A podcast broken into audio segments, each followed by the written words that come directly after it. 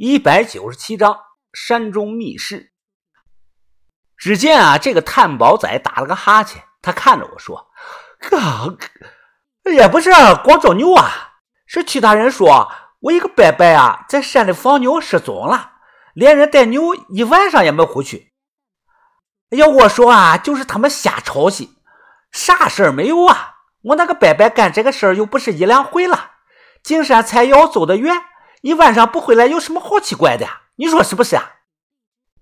我笑着说道：“是啊，原来是这个样子啊，都是太大惊小怪了。嘿嘿，呃，咱俩还真有缘嘞。那我回去了啊。”说罢，这个探宝仔拽着老牛转身走了。看着他背对着我们，小轩呢，突然拿着刀小碎步的跑了过去。我想阻止，但又不敢喊出声。我看着小轩一脸的冷漠，他高高的举起了手中的刀，对准探宝仔后背，锋利的刀刃闪过一丝的白光啊！啊，对了，这个人突然转过身来，小轩反应很快，又把刀藏了起来。哎，兄弟啊，你有烟吗？呃，给我根烟吧。他脸上挂着笑容，开口啊跟我要烟啊，有有有，呃，你随便拿吧。掏出打火机，点着了我的烟。他看了眼小轩，笑着说道：“哎，兄弟啊。”你这个女朋友啊，真是个漂亮嘞！听到夸奖啊，小轩的脸上是极其不自然呐。他笑了笑，我给他使了个眼色，意思是快把刀收起来。怎么动不动就想捅人呢？这个探宝仔什么都不清楚，明明可以很简单的是把事儿解决了。小轩啊，似乎读懂了我眼神中想说的话，不过他还是不服气，使劲的瞪了我一眼。嘿嘿我羡慕你啊，看看。你们当着我的面是眉来眼去的，哎，这一对比你，我就是个苦逼呀！哎呀，我女朋友丑的要死，长得就跟她一样。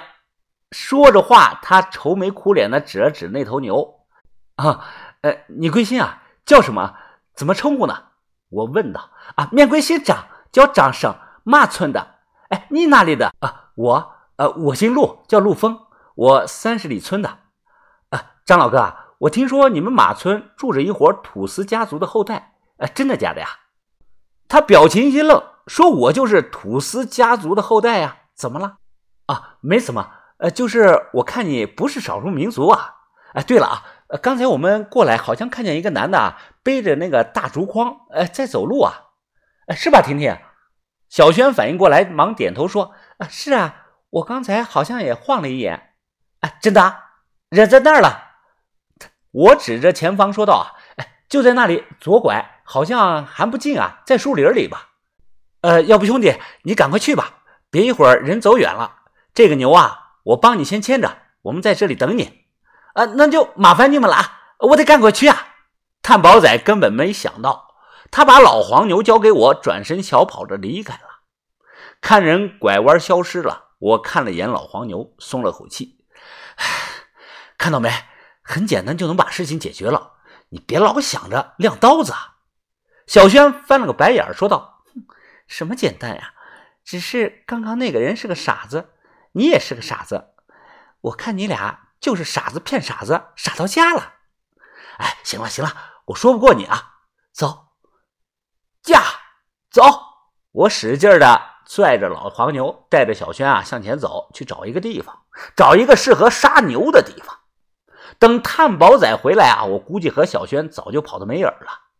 离开河边兜兜转转，我和小轩啊走到了一处相对偏僻的树林里。就在这里吧，你来还是我来呀？你来吧。小轩把刀递给了我，接过刀，我脱掉上衣，先把牛眼盖上，要不然啊，等下他会乱跑。以前啊，没有电击杀牛啊，都是用那个土办法，我见别人干过。在牛额头上，两根牛角的正中心有个不大的部位啊，相对软一些。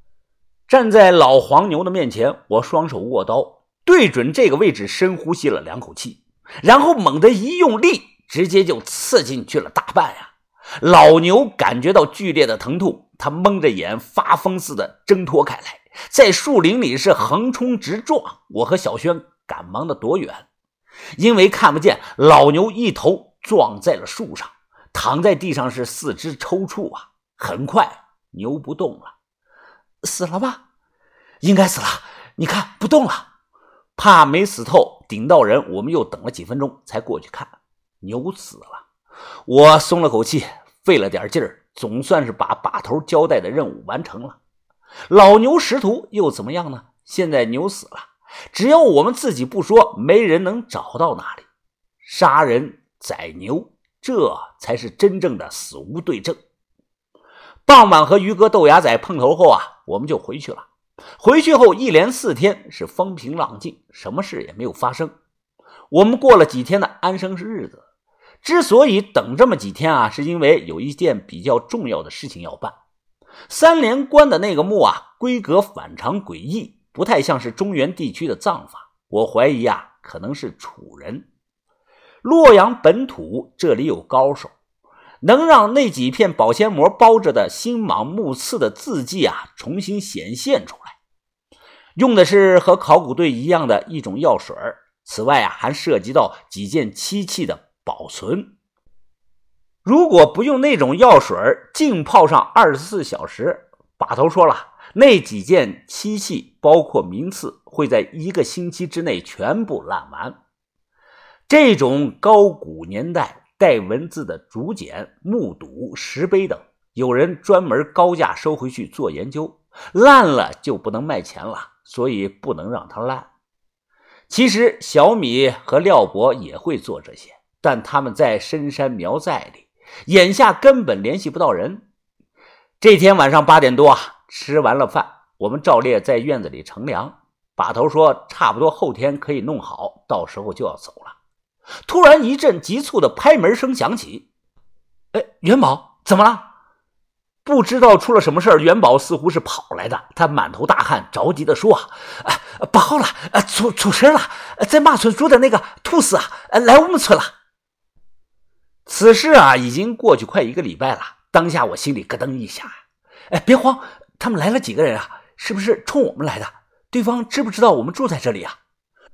元宝擦擦汗，慌忙的说道：“哎呀，人在村子里打听一男一女了。我一听就知道，说的就是你们俩呀。我爷爷在村里说话是有分量的，他让周围的人都说没见过你们。”我皱着眉问道：“那就是说？”他们现在还不知道我们在这里住着。元宝点点头，不过马上又火急火燎地说：“啊，不过你们现在可不敢出村啊，万一碰到了呢？”这个时候，把头表现的最为淡定，他端起大茶缸喝了一大口水，不紧不慢的开口说道：“云峰啊，别慌，咱们什么都没干，何惧之有啊？”把头又说：“大不了赔头牛，满打满算。”几千块钱而已嘛！啊，对，把头，你说的对，咱们什么都没干，怕什么啊？此刻元宝脸上是青一块白一块的，他急着说：“啊，那要是人找到了尸体呢？”我说：“怎么能找啊？他们能通灵啊，能把死人从地府里叫上来，问问是谁杀的吗？”我说这句话就是半开玩笑说的，没想到元宝说：“啊，哎呀。”我听村里其他人议论呀，在那些云南土司里啊，有个叫那个拉西的，他养了只脖子上绑着布人偶的那个羊。人说说啊，那只怪羊能找到死人来。什么玩意儿？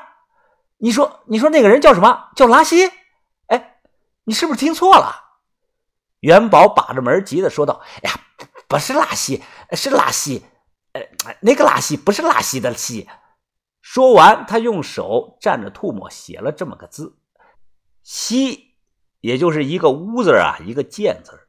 那个人呢，应该叫拉西。这个字啊，查现代词典的意思啊，就是巫师。词典上说啊，在一些神秘的少数民族中啊，女的啊叫女巫，男的呢叫男西。根据我后来的研究。以前云南大理国那里各式各样的少数民族很多，凡是懂黑巫术的，供的都是一男一女两个祖师爷。男的呢叫遮帕麻，女的呢叫遮米麻。除了元宝讲的这个叫拉稀的，那里现在被承认的还有五个地方出巫师，分别是鹿劝县的莉莉族巫师。迪马的异族巫师，昆明的锡钵巫师、南木萨的独龙族巫师、双江的布朗族巫师。根据当地人的一种说法，那只羊脖子上绑着的木偶有个名叫神偶娃娃，具体作用就是啊，专门寻找离奇失踪的人，即使那个人已经死了。